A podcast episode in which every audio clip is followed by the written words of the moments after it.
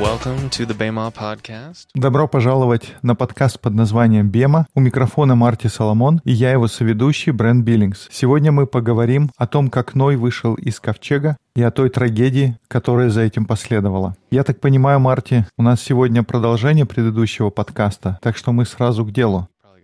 У меня, конечно, есть кое-какие вопросы, но давай я спрошу у тебя, какие ты видишь проблемы, когда смотришь на эту историю? Uh, well, there's a couple couple of weird things. Uh, I I don't understand the order of how the sons are listed. Ну, мне кажется, порядок, в котором перечисляются сыновья Ноя, он несколько странный. Как я понимаю, они должны быть перечислены от старшего к младшему. They're mixed up and Right. So they're listed in like uh, you have Shem and then Ham and then Yefet. And the way that they come out of the ark, you have it in the way that they're listed.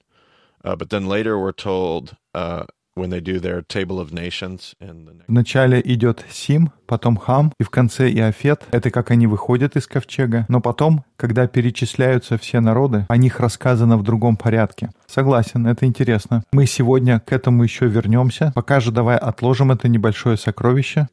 that little treasure for. Нам же еще предстоит разговор о родословных. I believe we are. I believe we're going to save the we're genealogies. saving those. And we're going to save this little tidbit about Shem and Yefet and Ham and their birth order. Да, точно, родословные. К ним мы обратимся чуть попозже. Но какие есть у тебя вопросы сегодня? История с виноградником. Насколько я понимаю, это первый раз, когда виноградник употребляется в тексте. И нигде раньше не говорится, что люди знали, как из него делать вино. О, это ты говоришь о законе первого упоминания. Или как ты называешь это, принцип. Principle, yeah. Principle of, Ну да, принцип — это тот же закон, но только он не всегда на сто процентов верен.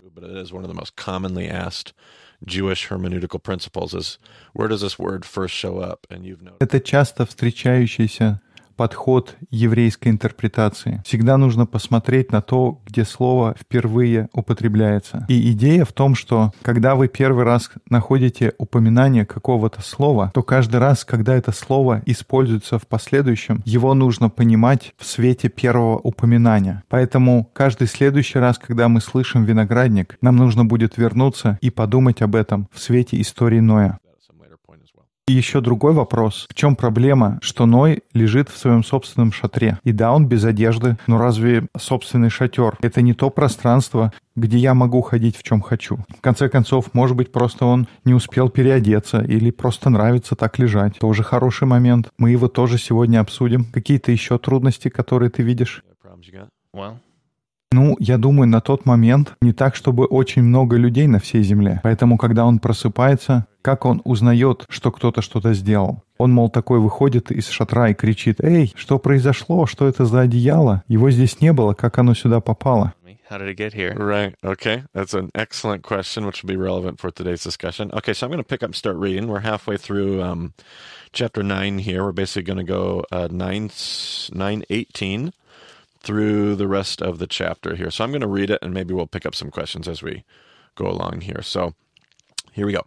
The sons of Noach who came out of the ark were Shem, Ham, and Yefet. Замечательный вопрос. Он очень уместен к нашей сегодняшней дискуссии. Пожалуй, я открою Библию, и мы начнем читать. Я начну с Бытия 9 главы 18 стих и до самого конца этой главы. Сыновья Ноя, вышедшие из ковчега, были Сим, Хам и Иофет. Хам же был отец Ханаана. Сии трое были сыновья Ноевы, и от них населилась вся земля. Здесь я в скобках замечу, что сразу с самого начала упоминается Ханаан. Но я продолжаю. Ной начал возделывать землю и насадил виноградник. И выпил он вина и опьянел, и лежал обнаженным в шатре своем. И увидел Хам, отец Ханаана, наготу отца своего, и, выйдя, рассказал двум братьям своим. But Shem and Yefet, okay, let's stop there. So he sees his father. Is there any problems there that you see? Well, why did he go and tell them? Right. And there's this whole, and there's this weird thing about seeing the nakedness. Like that's just kind of weird. And like, so he sees his father's nakedness. Then he goes and tells him. So that's kind of perplexing.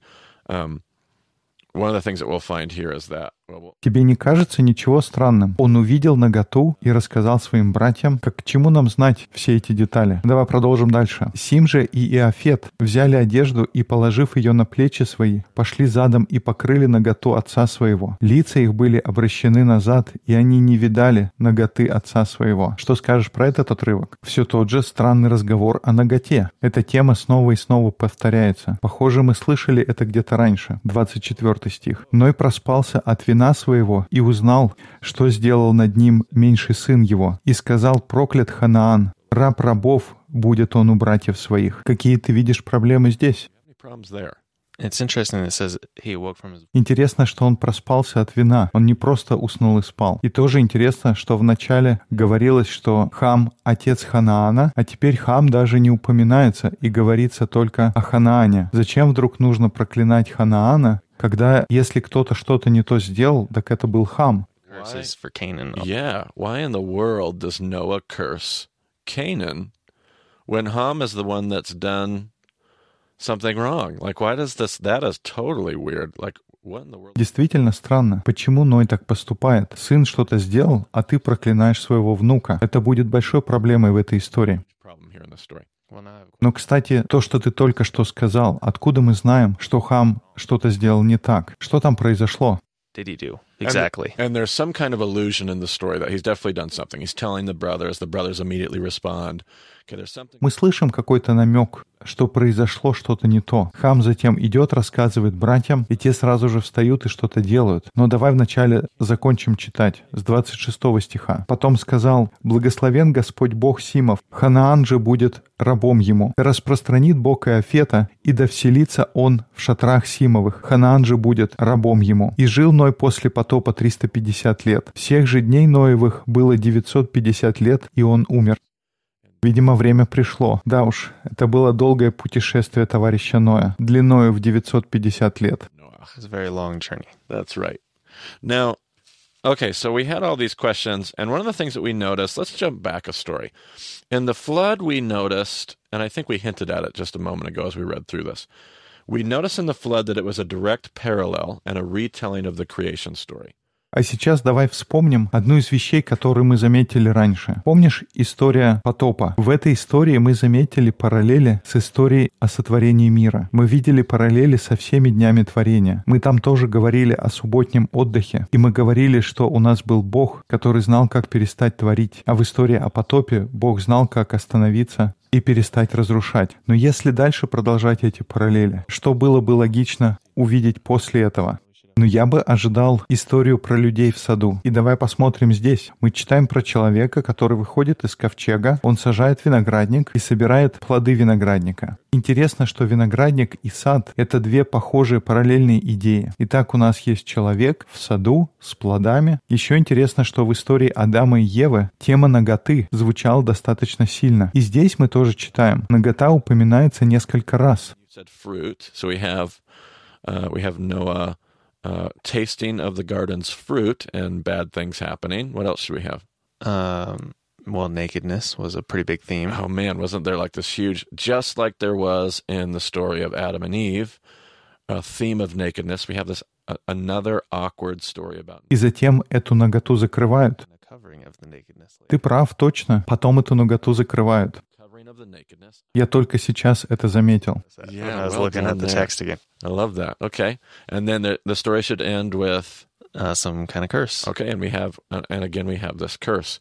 So we Хорошее замечание. История Адама и Евы, она тоже закончилась проклятием. И здесь мы слышим проклятие. То есть одна за другой мы видим все эти параллели. И точно так же, как история потопа, она перекликается с историей сотворения мира, история Ноя и виноградника, параллельно истории Адама и Евы. И здесь можно я расскажу кое-что о том, что говорит Мидраш об этой истории. На нашем подкасте мы еще не так много говорили про Мидраш, поэтому я чуть больше объясню эту идею. Итак, Мидраш — это древнееврейская форма комментариев. В нашем современном западном мире комментарии к отрывкам из Священного Писания будут очень прямолинейные. Это будет какое-то последовательное объяснение каких-то фактов или идей. И люди постараются сделать все максимально простым. Но, как мы говорили на нашем самом первом подкасте, человек с Востока, он поступает иначе. So their commentary is not going to be straightforward. Their commentary is not going to be deductive. Their commentary is going to be a very inductive process of discovery.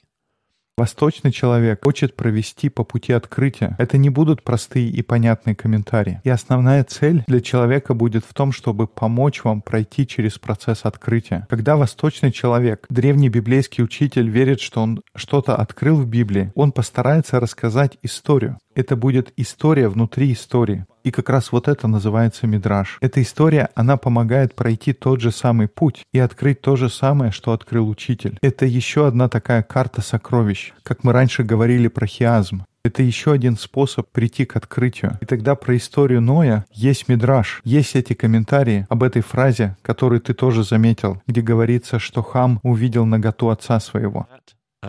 Uh, phrase, to look upon the nakedness, means one of two things. Uh, the word look has the idea of perceive. It's not just to see something, it's actually to perceive it, to understand it, to completely um, to perceive, not just to see.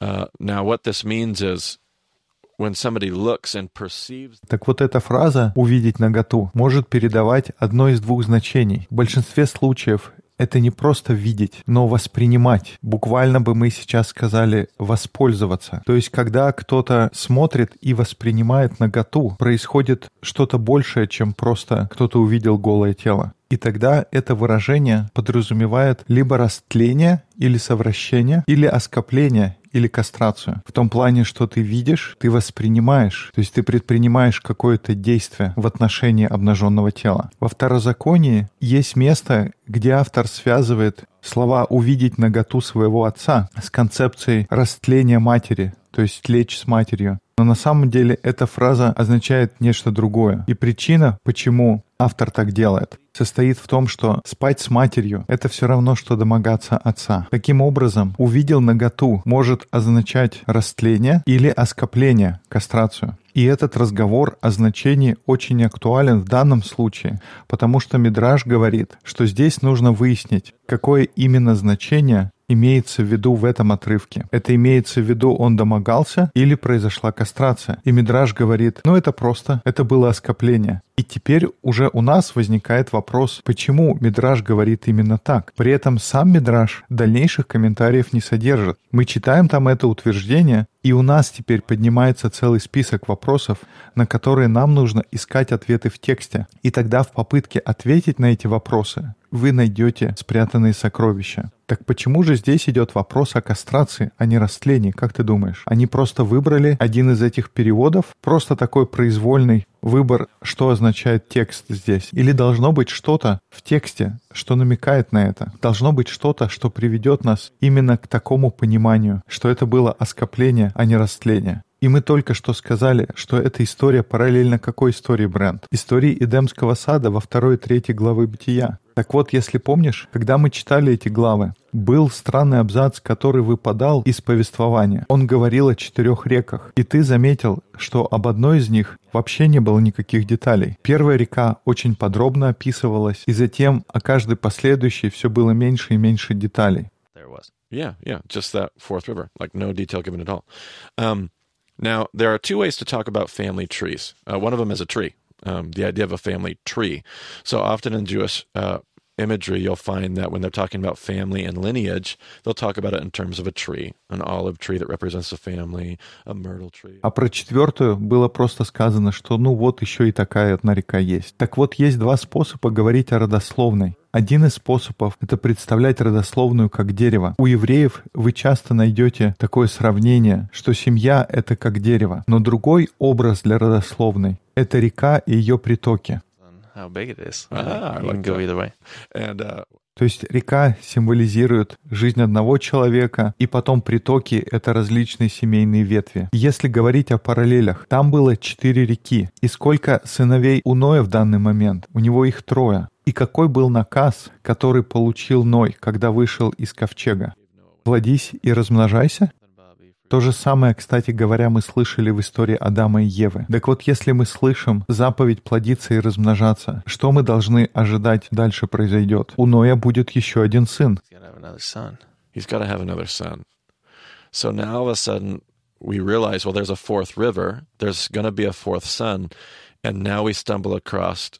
What the Midrash might be guiding us to. Why does Noah get up?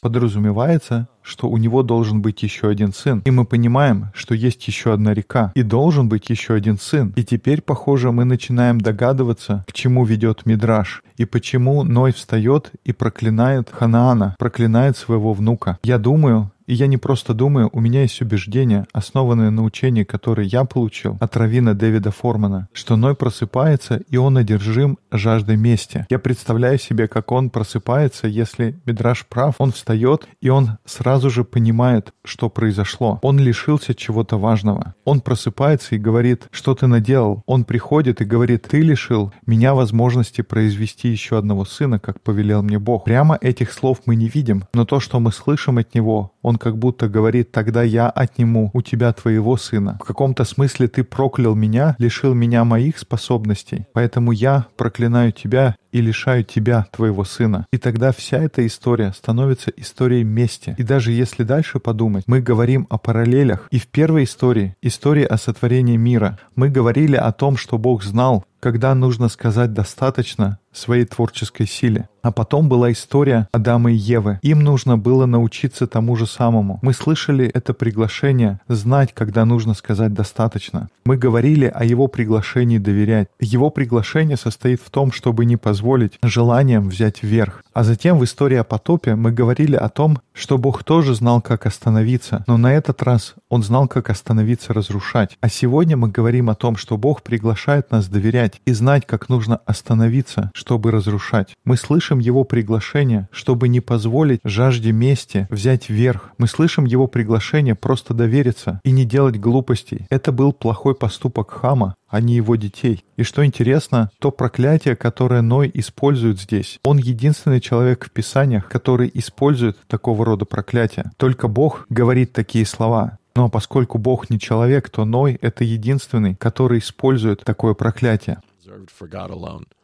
And no other human being uses this word for curse except for Noah. Noah is stepping into the role of God, Никто другой не использует таких слов, как Ной, и только он, который берет на себя роль Бога. Он не доверяет, что Бог сделает то, что нужно сделать. И тогда из-за своей жажды мести он берет проклятие, и обращает их даже не на того, кто их заслуживает. Проклятие достается тому, кто ничего не сделал. И дальше это будет нескончаемая трагедия, потому что на протяжении всей истории потомки Хама будут враждовать с Божьим народом. У этой истории будут вечные последствия для этих народов. Это ужасная трагедия — не знать, когда нужно сказать «достаточно».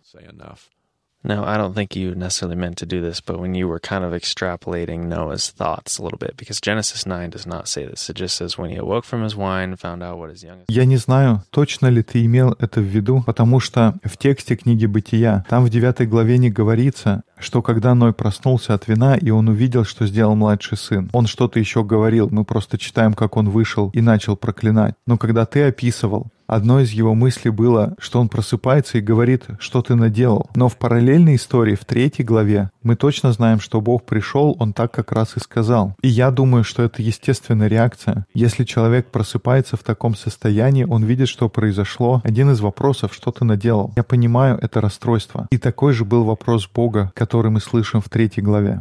Genesis Oh 3. man, that's a great point. Yeah, I don't know. It's not in the text directly, like you pointed out, but man, that's a great point in those parallels. Yeah. And so we're going to have this story, and, and this is one of the places where we start to get introduced to this concept Мы этого точно в тексте не читаем, но это хорошая параллель. И эта история — это одно из тех мест, где мы начинаем говорить о концепции прощения. Мы еще будем об этом говорить, когда будем обсуждать Самсона или Шимшон, как его имя звучит на иврите. Это будет, когда мы будем обсуждать книгу судей. Но и именно здесь мы видим, как важно прощение для того, чтобы снова собрать мир воедино. Потому что это величайшая форма доверия. Когда вы, полагаясь на свою веру в то, что Бог управляет этим миром, вы делаете первый шаг и прощаете. И это становится первым шагом к тому, чтобы остановить безумие, остановить цикл мести. Это то, что мы видим в Боге, когда в истории потопа Он знает, как остановиться разрушать.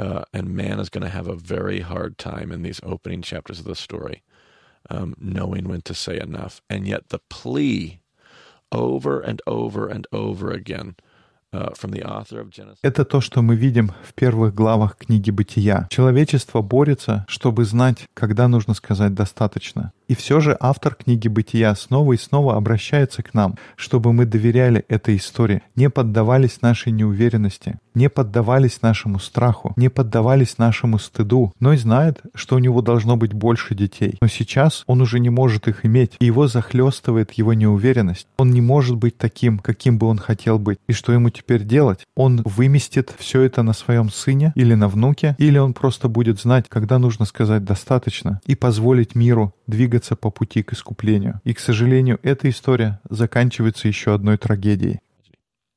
Pretty good. Sounds good to me.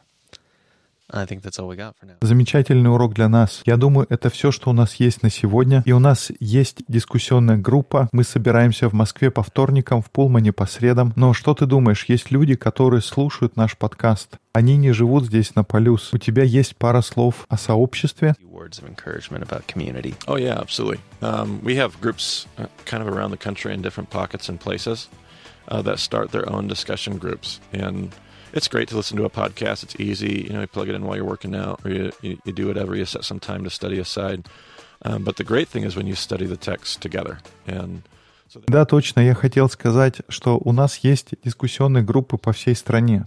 Люди собираются и начинают обсуждать. Слушать подкаст — это хорошо. Его можно включить по дороге или в любое другое удобное время. Но можно сделать еще один шаг, и вы можете начать размышлять о тексте в группе. Я открыт к общению, многие пишут мне вопросы, но все же хорошо, когда есть группа, которая может собираться и копаться в тексте. Хавара — это слово, которое обозначает группу людей, которые вместе собираются, чтобы учиться. Хаварим — это отдельный человек, и хавара — это множественное число.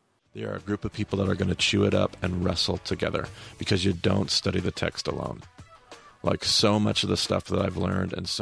Так вот, группа людей, которые собираются вместе, они могут вместе читать и углубляться в текст. Многое из того, что я узнал, я не научился этому сам. Это были вещи, которые я узнал из обсуждения с другими людьми. Каждый раз, когда мы изучаем вместе, текст обретает гораздо более лучший смысл. Поэтому, где бы вы ни были, всегда лучше вместе. Better. Better together. Absolutely. И если вы хотите связаться с Марти, его можно найти на Твиттер как Марти Соломон, меня можно найти на Твиттер как EIBCB. Более подробную информацию можно найти на сайте bemadiscipleship.com. Спасибо, что вы слушали подкаст под названием «Бема». До скорых встреч в эфире.